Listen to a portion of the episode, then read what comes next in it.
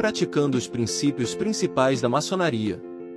Por irmão Adam Samuel Roth. Da próxima vez que você for à loja e se sentar à margem, dê uma olhada no irmão à sua direita. Você tem o número dele no seu telefone? Dê uma olhada no irmão à sua esquerda. Você tem o número dele no seu telefone? Quão bem você conhece seus irmãos? Você se sentiria à vontade para pedir ajuda ou conselho ao seu irmão, se necessário? Você o ajudaria ou daria conselhos verdadeiros se ele pedisse? Os princípios principais da maçonaria são amor fraterno, alívio e verdade. Esses princípios estão interligados porque você não pode ter um sem o outro. Você não pode ser irmão de alguém a menos que esteja disposto a ser fiel a eles e ajudá-los. É assim que você expressa amor. Em muitas jurisdições, uma cobrança é cobrada quando uma loja é fechada. Nesse encargo, somos desafiados a lembrar que nos comprometemos solenemente a socorrer todo irmão que precisar de sua ajuda. Mas nós realmente fazemos isso? Usamos a desculpa de que nosso reboque de cabo é muito curto com muita frequência?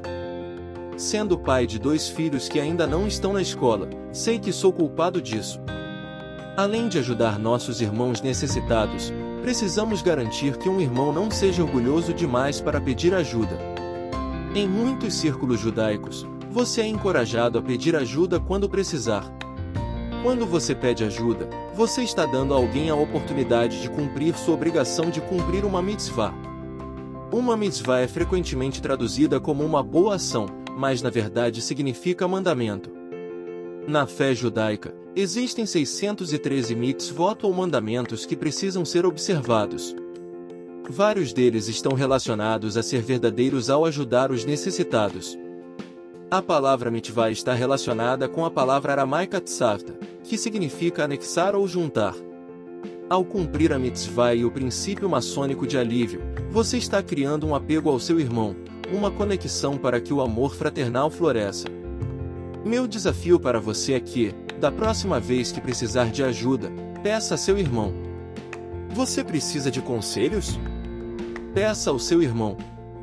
Da próxima vez que você ouvir o chamado para ajudar um irmão necessitado, mostre seu amor fraternal e atenda.